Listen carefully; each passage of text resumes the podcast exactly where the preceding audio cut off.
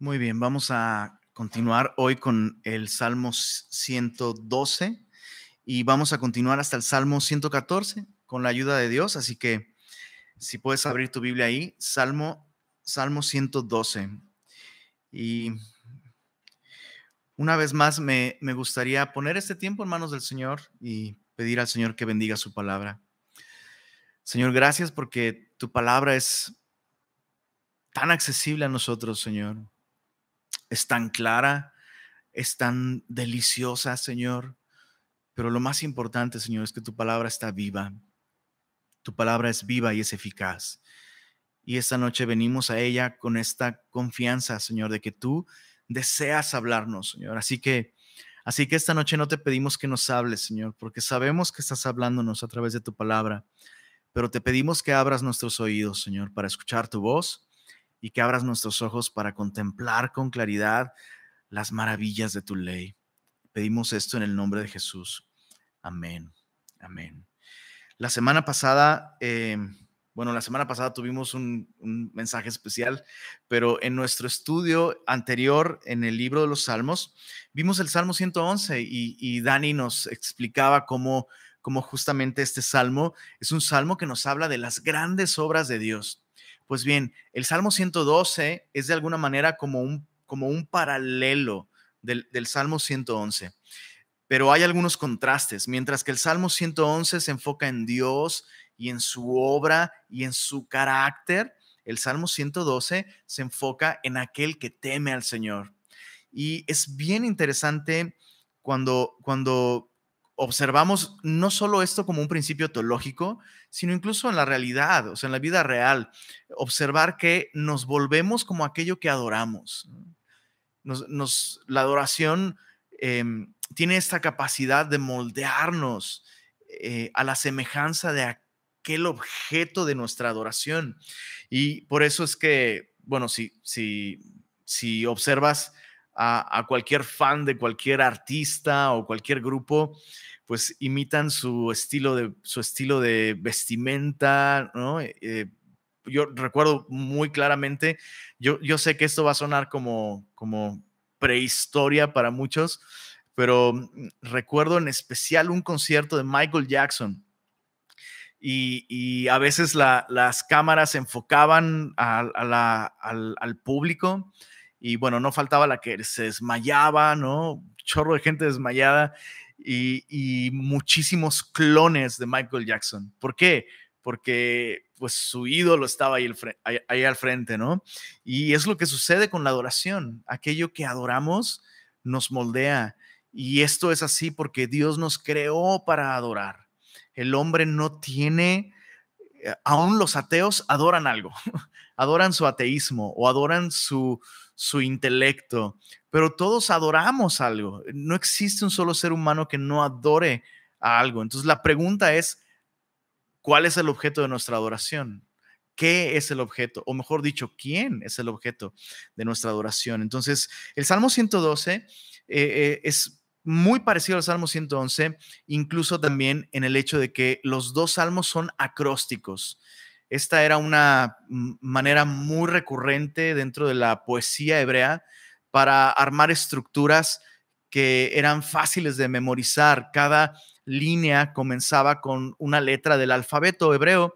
Entonces, en su idioma original, estos dos salmos se componen de 22 líneas cada uno. Por supuesto, en, versículos eh, también son 10 eh, eh, los dos, pero pues nosotros no vemos el acróstico eh, por la traducción, pero eh, los dos son, son acrósticos y hay algunos paralelos que me gustaría que observaras. De hecho, en el verso 3 del Salmo 111 dice acerca de Dios, su justicia permanece para siempre.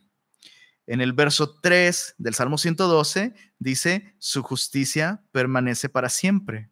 Pero en el Salmo 111 habla de la justicia de Dios y en el Salmo 113 habla de la justicia de aquellos que han recibido el regalo de la justificación. Y luego en el verso 4 dice, es clemente y misericordioso y justo. En el Salmo 112, verso 4, es clemente, misericordioso y justo. Y en el Salmo 111, verso 4, al final, dice, clemente y misericordioso es Jehová. Entonces, pues hay muchísimas paralelos. En el, en el verso 9, perdón, verso 8 del Salmo 111 dice, afirmados eternamente y para siempre, hablando de los mandamientos de Jehová. Y en el verso 7 del, em, del Salmo 112, no, el Salmo, perdón, en el verso 8 dice, asegurado está su corazón. Y esta palabra asegurado es lo mismo que afirmado, ¿no? Eh, en el verso 7 al final también aparece este mismo concepto. Su corazón está firme, afirmado.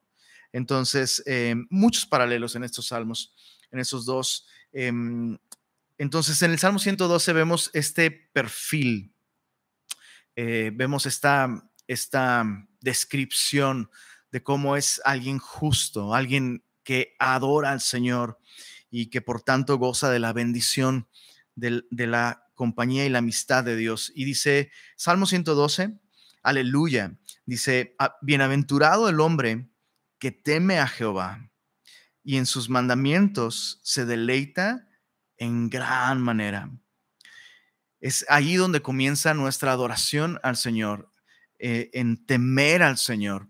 Por supuesto, el temor del que habla la Biblia aquí no es simplemente una fobia. Algunos a veces tratan como de minimizar este concepto de temer a Dios y dicen, bueno, hay que suavizarlo un poquito. No, no, no se refiere a tenerle terror a Dios, sino a tenerle temor reverente.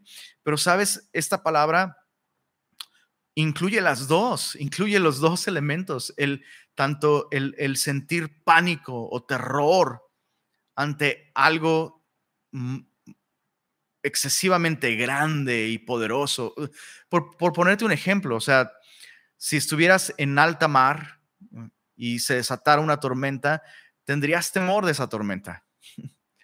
No necesariamente porque esa tormenta pudiera o, o tuviera intenciones en contra tuya, pero es algo más grande que tú.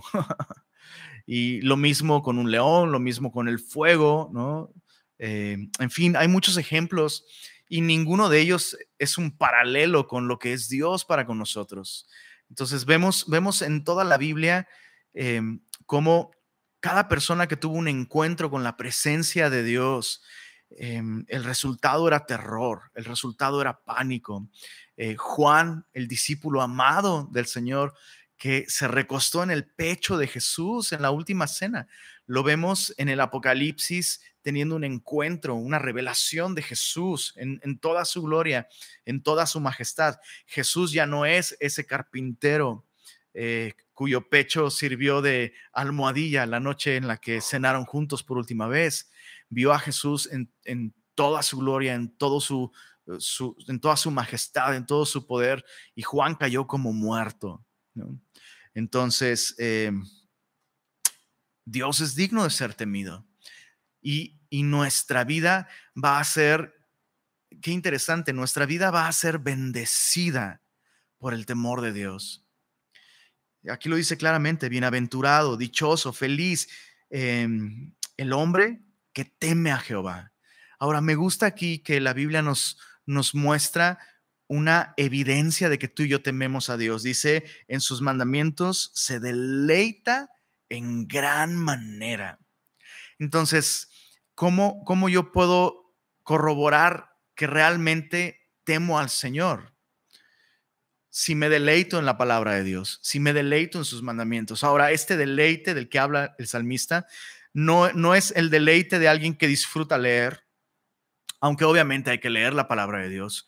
No se refiere a alguien que le encanta marcar su Biblia y tomar notas, aunque hay que hacer eso también el deleite del que habla aquí tampoco se refiere a memorizar la palabra de Dios o comprenderla, ni siquiera predicarla, aunque esas cosas son buenas y hay que hacerlas. Pero el deleite del que habla aquí la palabra de Dios es el deleite de vivir bajo estos principios y estas verdades. Nos habla del deleite de alguien que ve la Biblia no como un libro de información, sino como un medio para un fin, poder conocer a Dios y poder ser semejantes al Señor en su carácter, el poder vivir vidas que le agradan a Él, el, el deseo de que su palabra nos transforme y por tanto no somos solamente oidores, marcadores, memorizadores, predicadores, explicadores de la palabra, sino somos hacedores de su palabra. Cada verdad que Dios nos muestra en, su palabra, alguien que teme a Dios se deleita en llevar a la vida práctica lo que Dios le enseña cada día. No importa si lo que Dios le está mostrando que tiene que hacer es difícil. No importa si lo que Dios le está mostrando va en contra de sus sueños o sus anhelos. El deleite de alguien que teme al Señor se encuentra en poner por obra la palabra del Señor. Y no nos engañemos, Jesús dijo muy claramente, si me amáis, guardad mis mandamientos. Entonces, e, este es, este es el hombre dichoso y bienaventurado.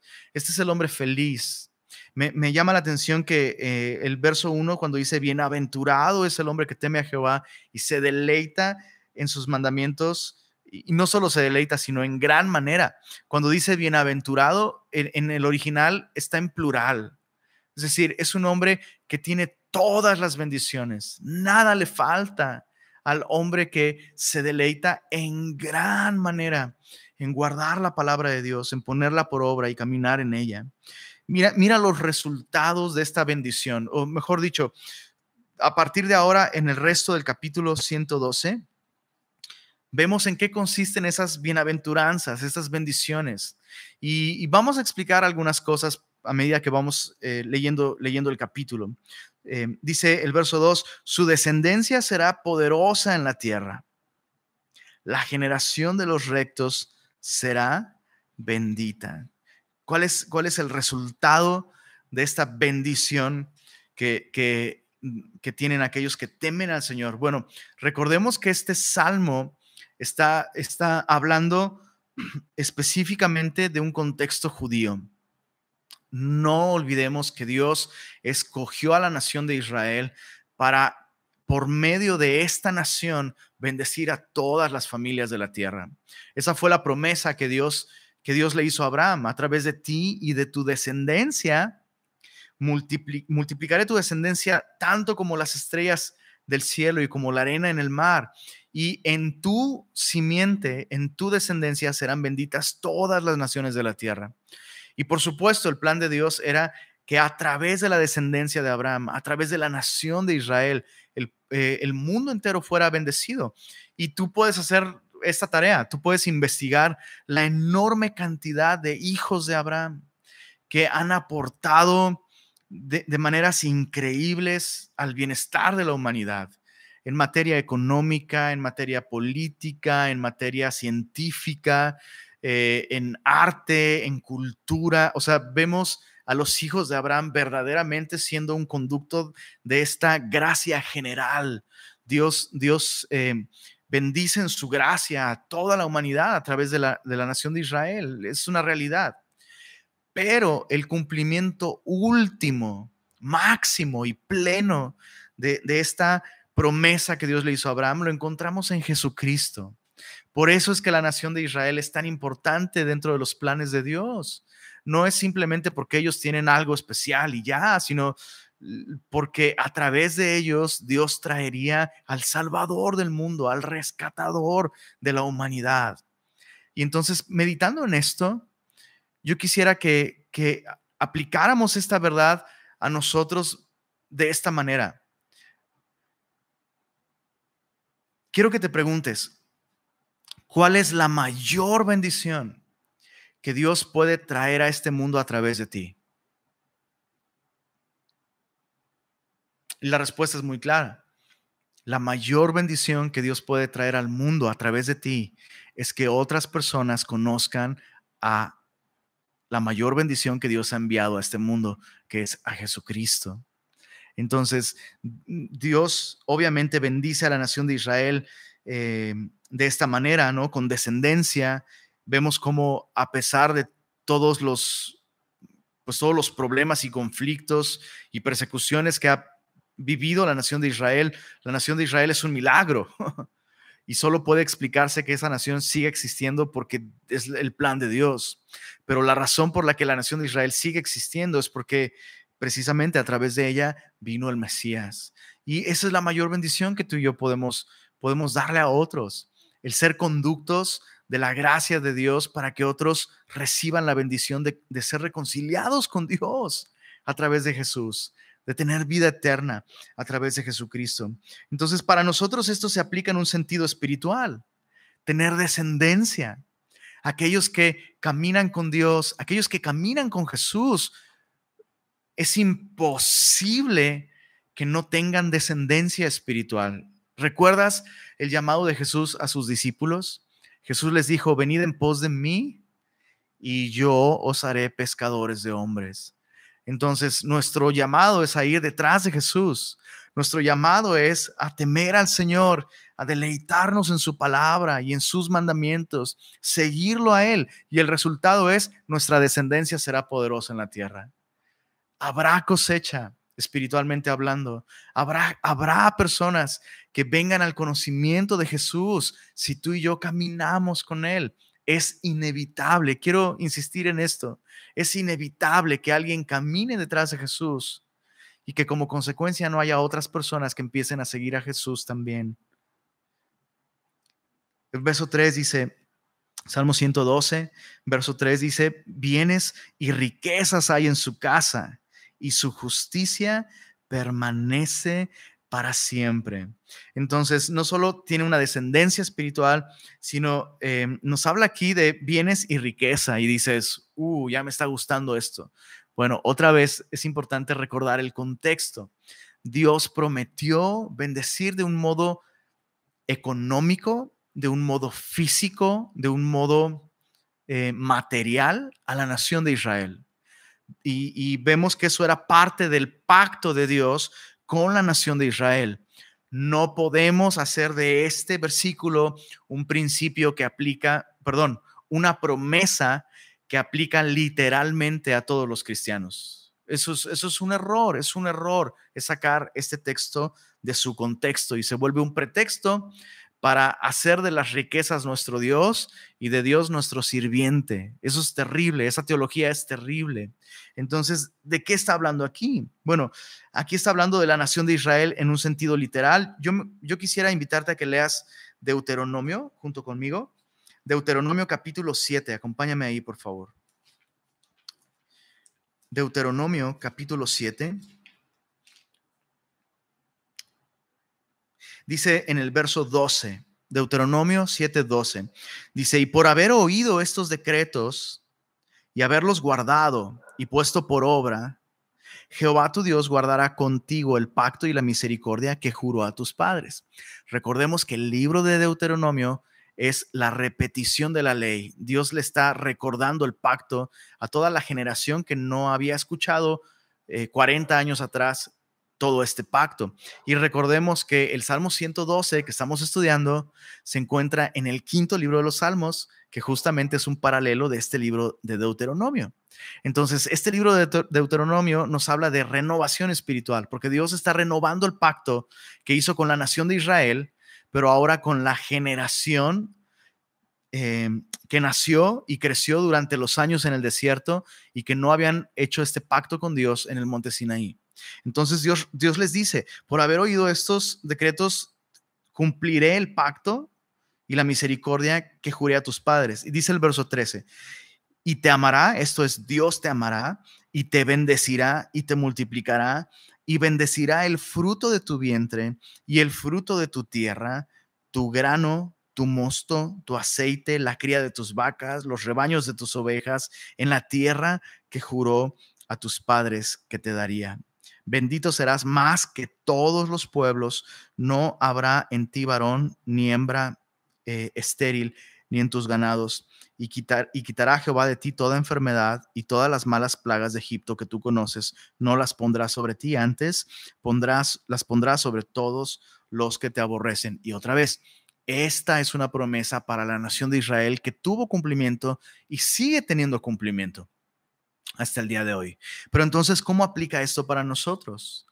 Por supuesto, en el Nuevo Testamento, tú y yo em, entendemos y vemos muy claramente que, las riquezas no son un, un sinónimo de la bendición de Dios. Para la nación de Israel, durante este periodo en el que estuvieron en la tierra prometida, sí era una evidencia de la bendición y la aprobación de Dios.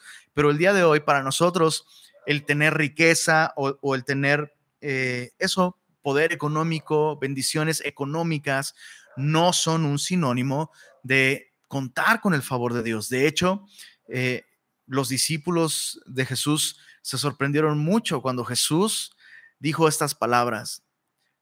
De cierto, de cierto os digo que es más fácil que un camello entre por el ojo de una aguja a que un rico entre en el reino de los cielos. Y los discípulos dijeron, ¿quién entonces podrá ser salvo? Porque ellos tenían este entendimiento, pues se supone que los ricos son ricos porque Dios los ama más que a nosotros.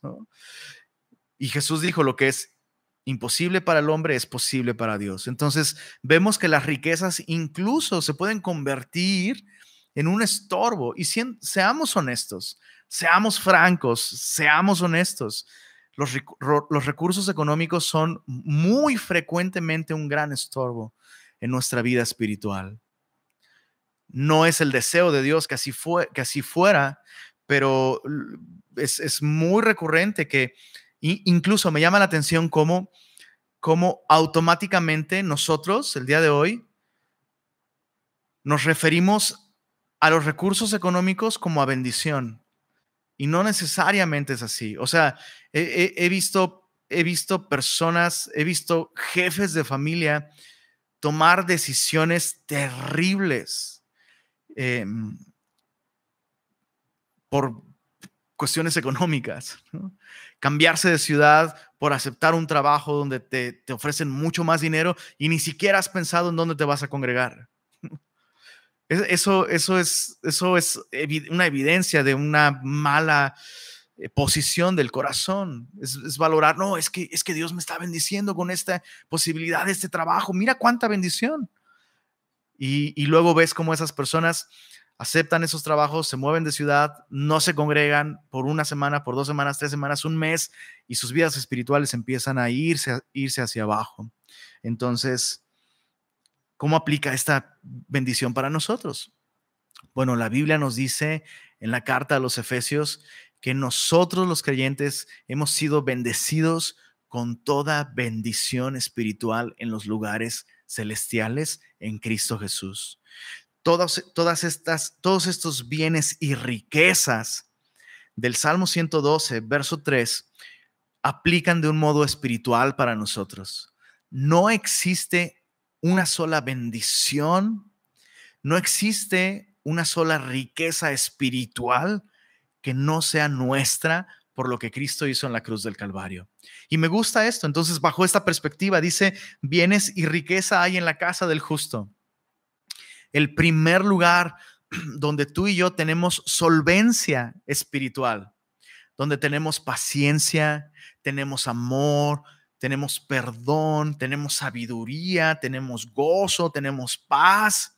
Tú y yo nos podemos dar ese lujo. en ese sentido, estamos bien forrados espiritualmente hablando, porque toda bendición espiritual es nuestra y nuestras casas, nuestras familias debieran ser, em, em, híjole, perdóname por el ejemplo, pero espiritualmente debiéramos ser como Huichos Domínguez. ¿Te, acuerdas de ese personaje? Huicho Domínguez, ¿no? Eh, este, este, personaje em, que se encuentra en miseria y en pobreza y de, la noche a la mañana es súper ultramillonario y, y el vato, el vato, o sea, quiere que sepas que ahora es millonario. Y es lo mismo con nosotros. Nosotros ahora somos ricos espiritualmente. Todo bien y toda bendición espiritual es nuestra en Cristo. Entonces tú y yo no, no podemos decir, uy, no, no me alcanza para perdonar. No, no me alcanza para tener sabiduría y saber qué hacer. Pero continuemos, verso, verso 4 dice, resplandeció en las tinieblas luz a los rectos. Es clemente, misericordioso y justo. Otra vez recordemos que en el salmo anterior, Salmo 111, verso 4, dice de, Jehová que es clemente y misericordioso. Y ahora en el Salmo 112, en el verso 4, dice acerca del justo, es clemente, misericordioso y justo. Y dice el verso 4, resplandeció en las tinieblas luz a los rectos. Ojo, aún desde el Antiguo Testamento, Dios no garantizaba una vida sin conflictos, sin momentos oscuros para la nación de Israel. Lo que Dios prometió es siempre proveer de luz en medio de las tinieblas. ¿Se acuerdan del Salmo 23? Aunque ande en valle de sombra de muerte, no temeré mal alguno porque tú estarás conmigo. Entonces, claro que el creyente, el justo, por adorar a Dios, por servir a Dios, por caminar a Dios, no está exento de tinieblas, de momentos oscuros, de momentos difíciles, pero Dios garantiza ser nuestra luz en esos momentos oscuros y difíciles. Dice el verso 5, el hombre, el hombre de bien tiene misericordia y presta. Gobierna sus asuntos con juicio. Una y otra vez vemos a lo largo de la Biblia que si bien las bendiciones materiales y económicas no son un sinónimo eh, de, espiritualidad, como usamos nuestros recursos económicos, sean muchos o sean pocos, cómo los usamos, cómo nos relacionamos con ellos, sí es una evidencia de espiritualidad. Dice aquí el verso, el verso 5, el hombre de bien tiene misericordia y presta. Ojo, no dice renta su dinero.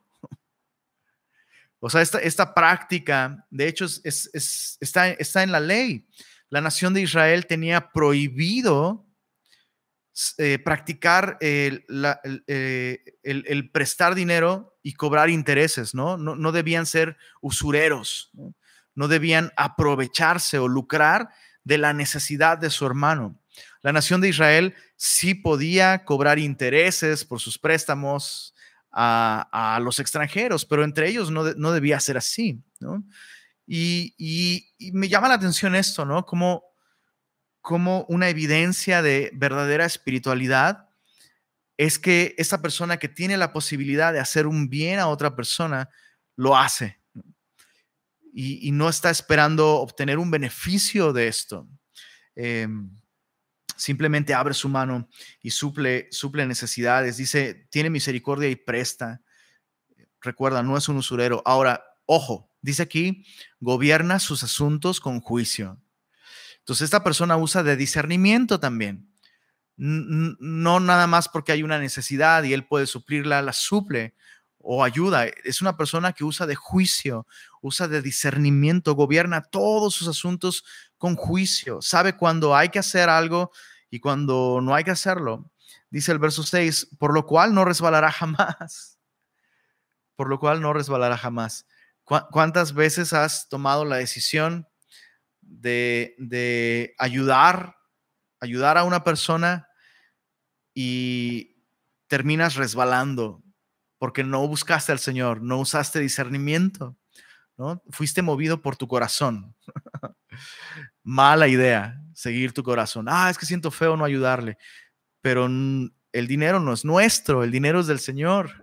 Entonces siempre hay que seguir al Señor, siempre hay que usar juicio.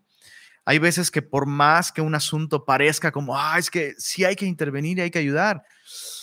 No siempre. Nosotros no somos dueños de lo que tenemos en nuestras manos, somos administradores.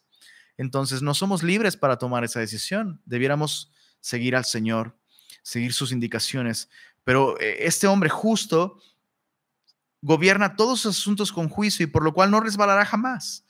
En, memoria eterna será el justo.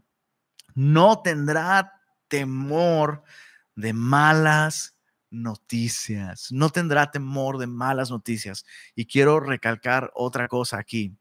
No dice que el que adora a Dios nunca va a recibir malas noticias. No dice eso. Lo que sí dice es que no vas a tener temor de malas noticias. Y mm, mm, e, esto me recuerda a una conversación que tuve con una hermanita el día de hoy. Justo el día de hoy tuve esta conversación con esta hermana donde, donde decía, aún si me enfermo y si el doctor me dice que tengo algo y, y, que no hay remedio para eso, pues mi confianza está en el Señor. O sea, si Él lo permite es porque es bueno y si Él lo permite es porque es tiempo. Y pues si Él permite una enfermedad que, que, que, que me mande con Él, pues me manda con Él. O sea, tengo esa seguridad, tengo esa certeza.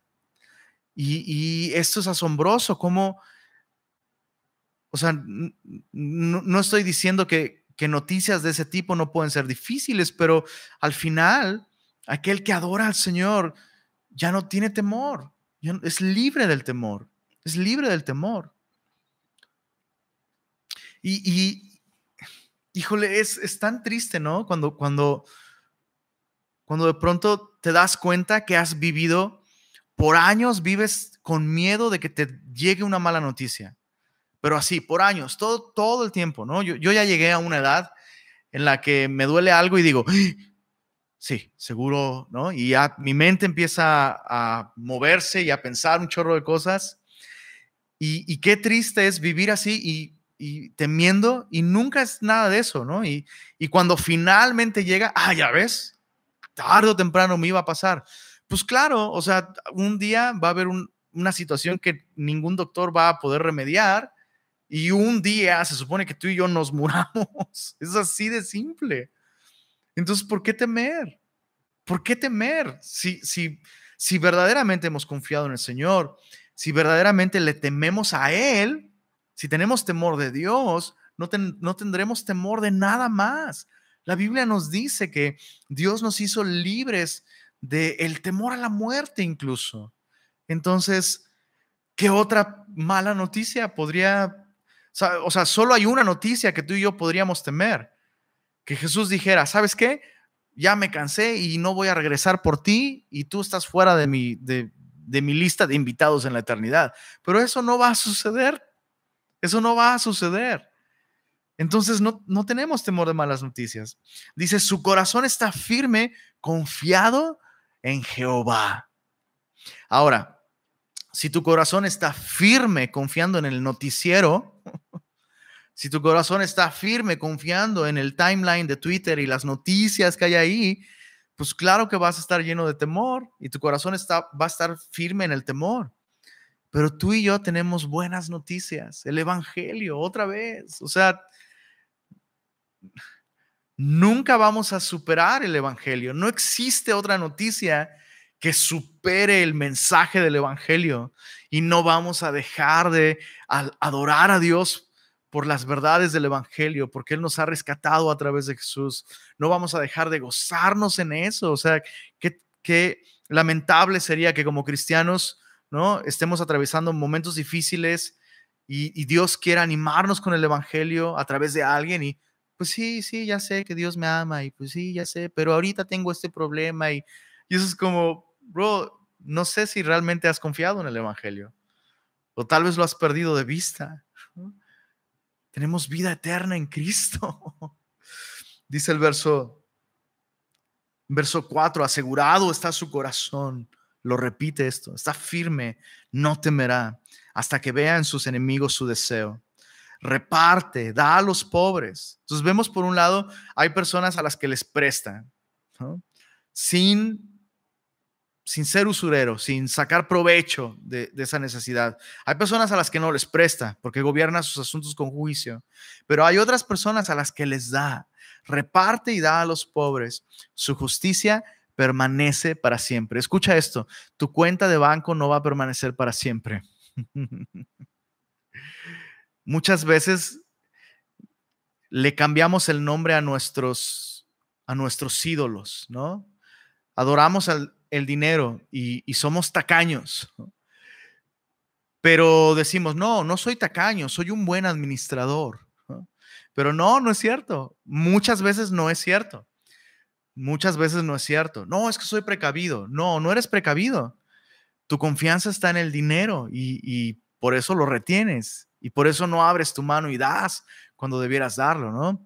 Y tú sabes, ¿no? Ese, ese, eh, eh, es, bien interesante cómo, chécate otra vez el verso 9, dice, reparte y da a los pobres. No dice, da si le piden. porque esa también es una manera muy, muy chafa, muy chafa de fingir generosidad. Oye, si necesitas algo, dime, bro, por favor, dime. Si necesitas algo, dime. ¿eh? ¿Estás bien? ¿Estás bien? ¿Necesitas algo? Dime, dime, tú dime, tú dime. ¿eh? Y es como, no, ¿sabes qué? El justo, el que adora a Dios, incluso con sus recursos, no anda preguntando. Si ve una necesidad y Dios le llama, esa persona da. Entonces, como cristianos no debiéramos andar preguntando, oye, ¿necesitas? No, debiéramos preguntarle a Dios, Dios, ¿deseas que, le dé a esta persona algún tipo de apoyo? ¿Deseas que yo supla, que yo lleve una despensa? ¿Deseas que pague su cuenta de médico? ¿Deseas, en fin? Entonces esta persona no anda preguntando, no anda, porque este rollo de, me dices si necesitas algo, ¿no? Es, es muy como, pues es puro playback. quedaste bien, pero quedaste bien por nada, por una intención, pero no hubo una obra allí. Dice el verso, verso, verso 9, su justicia permanece para siempre.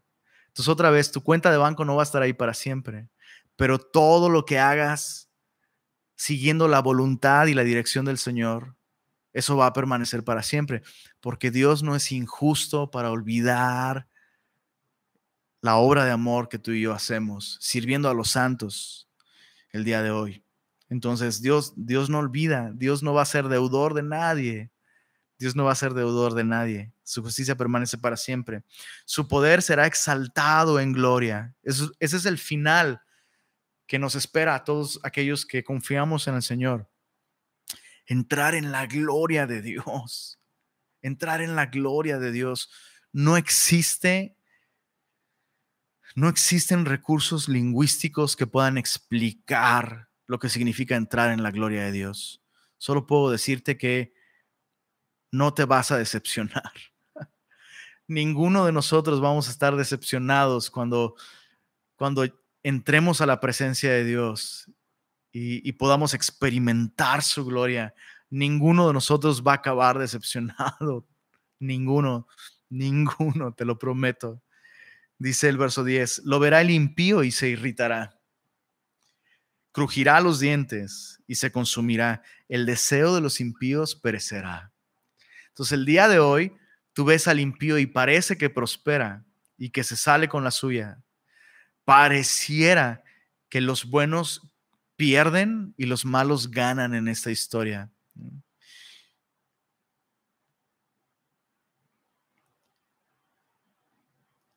Pero aquellos que han sido justificados por la fe en Cristo Jesús, va a haber un día en el que vean toda injusticia siendo literalmente siendo castigada por el Señor. Verso 1 del Salmo 113. Vamos a ver el Salmo 113 y 114. Em, a partir del Salmo 113 hasta el Salmo 118 son los salmos Halel. Así se le llama a estos salmos, salmos Halel, porque son salmos que nos invitan a alabar al Señor.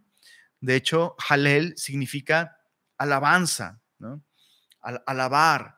De allí viene la palabra Haleluya, ¿no? En, hebreo, que significa alabar a Ja o alabar a Jehová.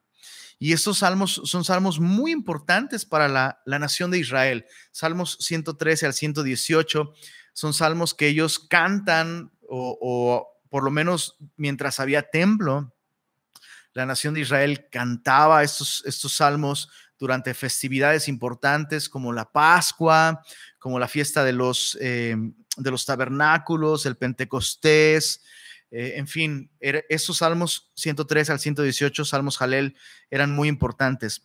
Pero especialmente los salmos 115 al 118 se le conoce a este grupo de salmos como el gran Halel, el gran Halel. Y estos salmos se cantaban al final de la fiesta de la Pascua, en la última copa. Eh, eh, te recuerdo que durante la fiesta de la Pascua, que era muy importante para la nación de Israel, había distintos momentos en los que bebían de la copa. O sea, no era que se servían varias copas, sino bebían de la copa en distintos momentos de una misma copa bebían todos. El día de hoy no podríamos hacerlo por el COVID-19, pero eh, bebían de una misma copa en distintos momentos de la cena. Y eh, por eso es que Jesús, al tomar de la copa, al, final de la cena, después de haber cenado, tomó la copa. Y, normalmente la oración que, que, se decía al tomar esa copa era, esta es la copa de aflicción que bebieron nuestros padres en Egipto. Pero Jesús toma la copa y Jesús dice algo completamente nuevo y dice, esta copa es el nuevo pacto en mi sangre. Entonces los discípulos seguramente fue como, wow, así no va la oración, ¿no? Porque Jesús estaba haciendo nuevas todas las cosas esa noche. Entonces, los salmos 115 al 118 los vamos a dejar para la próxima semana. Y te invito a que tengas en mente que estos salmos son precisamente los salmos que Jesús cantó al final de la cena. De hecho, los evangelios nos dicen que Jesús, después de haber cenado, después de cenar, cantaron el himno, dice, dice los evangelios. Bueno, son justo estos salmos, salmos 115 al 118, los vamos a ver la próxima semana. Y a mí me bendice muchísimo leerlos sabiendo que estas mismas oraciones, estas mismas palabras, por supuesto en hebreo, ¿no? Pero el, significado es el mismo. Son las mismas palabras, las mismas oraciones que Jesús hizo sabiendo que iba camino a la cruz. Van a tomar un sentido impresionante si los lees bajo esa perspectiva. Pero Salmo 113 eh, es, parte de, estos salmos Jalel o, el Jalel egipcio que narra justamente la salida de Israel de Egipto. Dice Salmo 113, alabad siervos de Jehová, alabad el nombre de Jehová. Vemos esta invitación a alabar al Señor, a cantarle al Señor, a hablar bien de Él. Hablar bien del Señor, eso es la alabanza. Alabar al Señor significa hablar bien de Él. Y quiero preguntarte esto, ¿hablas bien del Señor? ¿Le das a Él el, crédito, el mérito, la gloria por, por lo, que Él merece, la gloria en tu vida, en mi vida, porque eso es algo que hacemos no, no nada más mientras cantamos, eso es algo que podemos hacer todos los días y todo el día de nuestra, eh, eh, de nuestra vida. Podemos estar cantando al Señor y hablando bien de Él también. Verso 2 dice, sea el nombre de Jehová bendito desde ahora y para siempre no hay un momento, este, este verso me enseña que no existe un momento en el que Dios no sea digno de que tú y yo le alabemos y hablemos bien de Él. Que Dios es bueno. Pero, pero sabes, o sea, uno puede decirlo con un corazón quebrantado por estar en una situación difícil, pero decirlo de un modo que glorifique al Señor, con una actitud que verdaderamente le atribuye esa bondad a Dios. Y a veces podemos decir, pues sí, pues Dios es bueno. Y ahí no hay gloria para Dios. Allí no hay gloria para Dios, ¿no? A veces lo decimos sin creerlo, pero alabar al Señor cuando decimos que Él es bueno, es decir, es decirlo con una auténtica convicción, Él es bueno. Aún en medio del dolor podemos decirlo, Él es bueno, Él es bueno. Me recuerda la actitud de Job, porque este verso dice, sea el nombre de Jehová bendito desde ahora y para siempre. No existe un momento en el tiempo en el que Dios no sea digno de nuestras bendiciones, de nuestra adoración. Y cuando Job lo perdió todo, ¿recuerdas esta historia? Dijo Jehová dio, Jehová quitó, sea el nombre de Jehová bendito. Verso 4, Salmo 113, dice, excelso sobre todas las naciones es Jehová, sobre los cielos es su gloria. Entonces, este salmo comienza con estos cuatro versículos que nos invitan a atribuirle a Dios, a reconocer aquello que, que es Dios. Dios es digno, Dios es bendito, Dios es excelso. Dice excelso sobre las naciones. No, existe, o sea, el día de hoy hablamos en, en términos de potencias mundiales, ¿no? Eso no existe en comparación con el Señor. Nuestro Dios es la única potencia mundial que está en control de todo, absolutamente todo.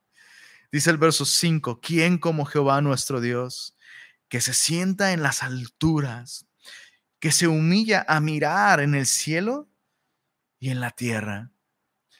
Cada vez que Dios inclina su rostro para poner atención a nuestra vida, a nuestras oraciones, cada vez que, Dios mira con atención donde, donde dos o tres están reunidos en su nombre, no solo él, él mira, Él está allí en medio de ellos.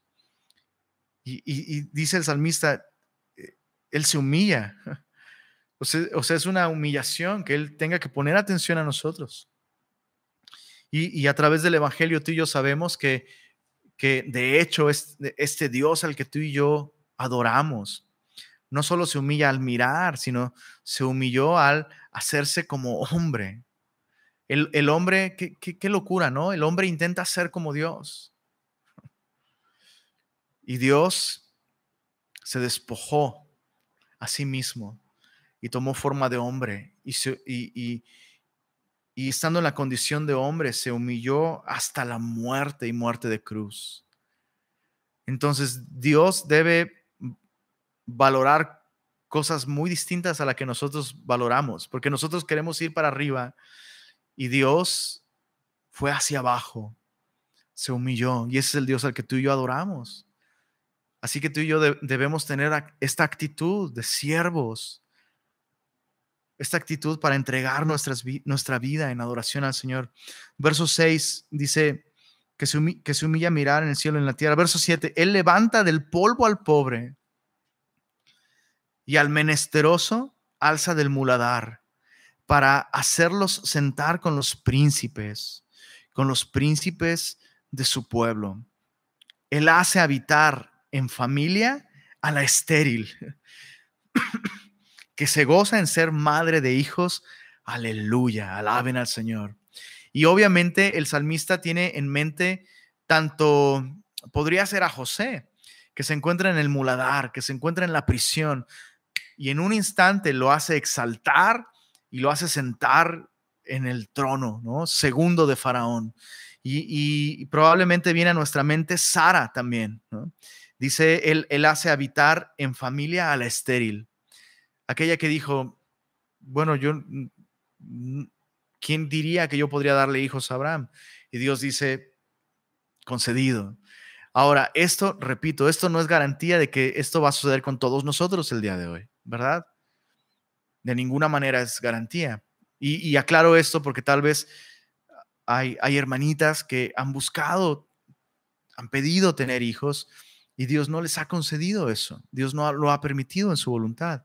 Y eso no significa que Dios no te ame. Eso no significa que Dios, que Dios, que Dios no, no escucha tus oraciones. Simplemente significa que Dios tiene otros planes para ti y puedes descansar en eso. Pero entonces, este Salmo 113 nos habla, a final de cuentas, nos habla de la nación de Israel, cómo ha estado destinada a, a la destrucción varias veces y Dios cada vez ha rescatado a la nación de Israel.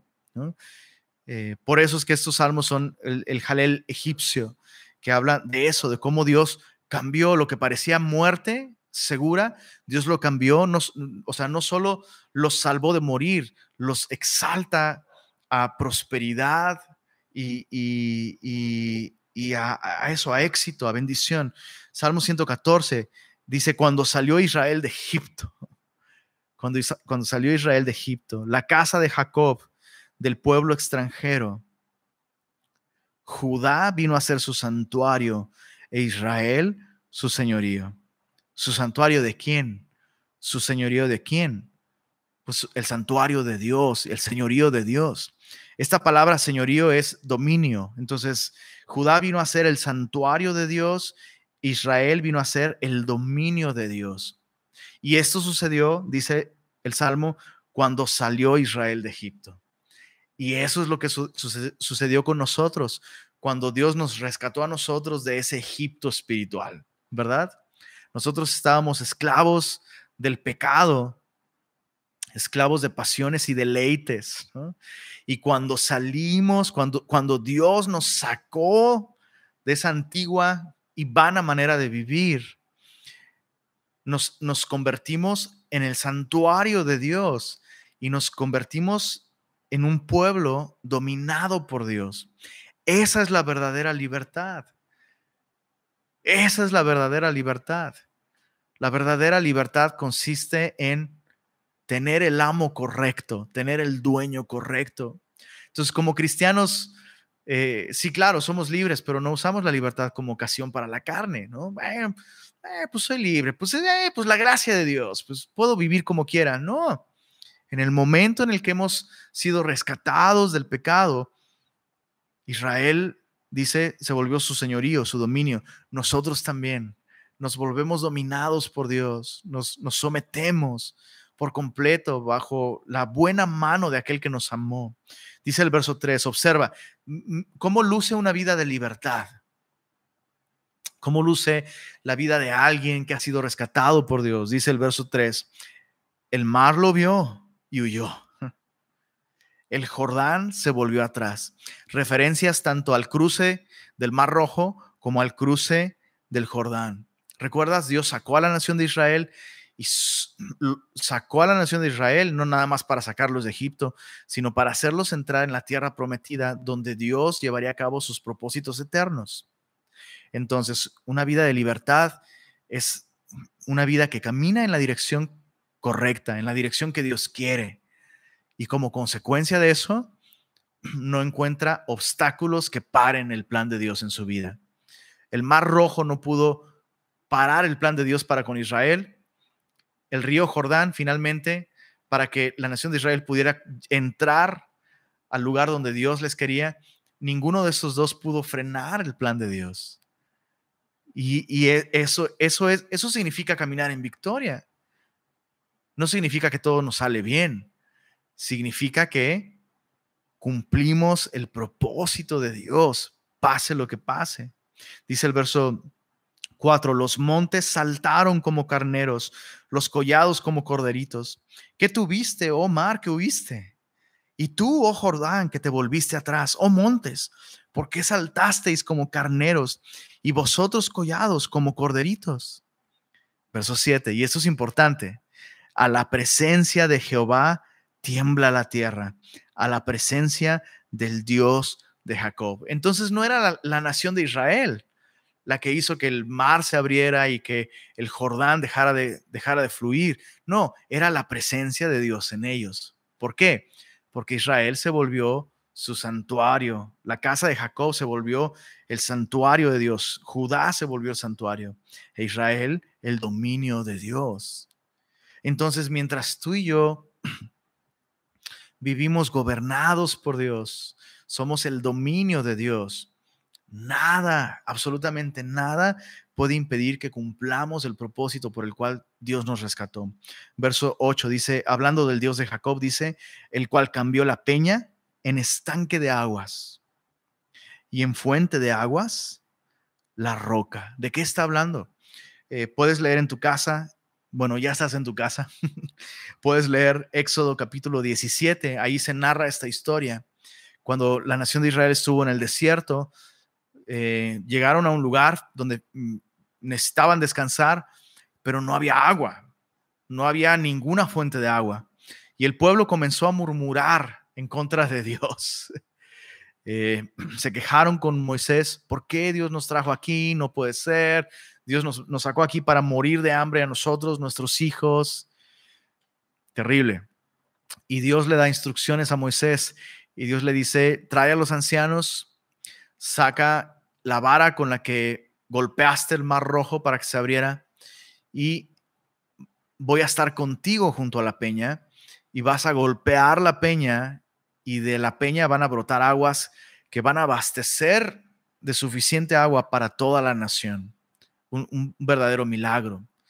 Ahora, tú y yo sabemos, y la Biblia nos lo dice, en segunda, en primera de Corintios, Pablo habla de esto, dice que la roca que seguía a la nación de Israel, y, y, la tradición nos dice que esta roca, esta primera roca que él golpeó, anduvo siguiendo a la nación de Israel. Una cosa impresionante.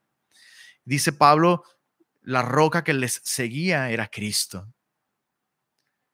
Y, me encanta cómo estas son las únicas dos posibilidades. o Cristo es una roca para ti y piensas, ah, es muy duro, no, eso del Evangelio y cómo, cómo que Cristo murió porque yo soy pecador y que si no creo en Él me voy a ir al infierno, no, eso es injusto, qué duro, ¿no? Esa es una posibilidad y Jesús lo dijo, si alguien tropieza en esta roca, va a ser desmenuzado, va a ser quebrantado. Y si esta roca cae sobre alguno, eh, va, a ser, va a ser desmenuzado, ¿no? Entonces Cristo puede ser duro y seco para ti o si admites que eres pecador, si simplemente reconoces la realidad y en humildad te arrepientes de tus pecados, si vienes a Jesús, aquello que era duro y severo, se vuelve una fuente de agua, como cantábamos al principio. Él es el agua que al beber nunca más tendremos sed. Jesús lo dijo, el, todo el que beba de esta agua que yo le daré no tendrá sed jamás. Entonces, finalmente, si tú piensas que el Evangelio es duro, es porque tu corazón está endurecido, porque tú has endurecido tu corazón a la verdad.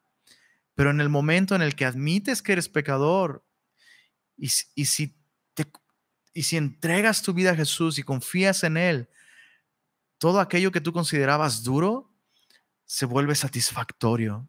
Las verdades del Evangelio, la gloria de Cristo, eh, entregada por nosotros en una cruz, se vuelve una fuente que nos sacia, que, que, nos da satisfacción verdadera. Y eso es lo que, lo que Dios quiere para renovarnos. Recuerda, todo lo que estamos estudiando en estos salmos, del quinto libro de los salmos, tiene que ver con renovación espiritual.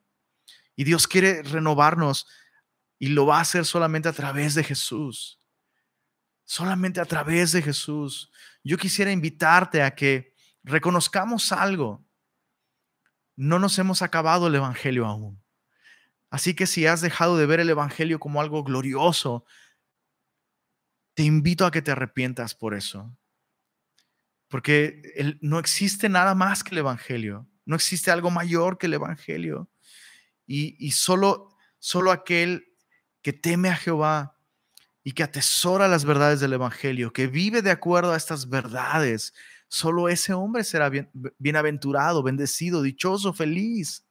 Solo ellos tendrán descendencia espiritual. Solo ellos pueden ser un reflejo de cómo Dios nos saca de Egipto, nos saca del muladar, pero nos, nos, nos hace sentar en lugares celestiales junto con Jesús. Y, Dios desea eso, que tú y yo seamos un, seamos un medio por el, cual es, eh, por el cual Dios es glorificado en este mundo donde, nadie más le glorifica. Si tú y yo que hemos sido rescatados por Él no le glorificamos, ¿quién más le va a glorificar? Y no es que Dios necesite, es un privilegio que Dios nos concede, el que podamos hablar bien de Dios en todo tiempo, especialmente en tiempos como estos. Eh, el Señor Jesús sigue siendo esta fuente de aguas que puede saciarte, que puede consolarte, que puede darte gozo, que puede darte satisfacción. Señor, queremos agradecerte que esta noche nos has recordado a través de tu palabra las enormes bendiciones que son ya nuestras, bendiciones espirituales, Señor. Te pedimos perdón, Señor, si hemos vivido valorando lo económico, lo material, aún por encima de lo, de lo espiritual, Señor. Perdónanos. Perdónanos, Señor. Entendemos que las bendiciones del nuevo pacto son incluso superiores, Señor, a las bendiciones del antiguo pacto. Tenemos vida eterna, tenemos perdón de pecados, Señor. Tenemos la seguridad de que pase lo que pase, aún el día, el, día de nuestra muerte, Señor, es el día de nuestro encuentro contigo, Señor. Y tenemos esa seguridad por lo que tú hiciste. Tú lo perdiste todo, te despojaste, te entregaste y así como Moisés golpeó la roca con el madero que estaba en su mano para que brotaran aguas, que dieran vida a la nación de Israel, de la misma manera, Señor, tú fuiste golpeado en el madero. Tú, la roca de nuestra salvación. Y no existe nada, Señor, que se compare a ti. Nada puede satisfacer como tú. Nada puede renovarnos como tú. Nada puede consolarnos como tú. Aún nuestros hermanos en la fe, Señor, no son ellos quienes nos ayudan, eres tú. No son ellos quienes nos consuelan, eres tú, Señor. Y hoy, hoy volvemos nuestros ojos a ti, Jesús. Volvemos nuestros ojos a ti y nos, nos maravillamos otra vez de ti, Señor. Nos asombramos de ti. Te exaltamos, Señor. Y te damos gracias, Señor, por habernos salvado, por haberte humillado a mirarnos, Señor, ahí tan bajo, tan profundo como habíamos caído en nuestro pecado, Señor. Estábamos muertos en delitos y pecados. Te humillaste al mirarnos y nos hiciste sentar en lugares celestiales contigo, Señor. Qué buenas noticias, Señor. Qué buenas noticias, Señor. No existe, no existen suficientes noticias malas que puedan eclipsar la gloria de estas buenas noticias, Señor. Así que hoy te adoramos, te alabamos, Señor. A ti sea la gloria. Amén.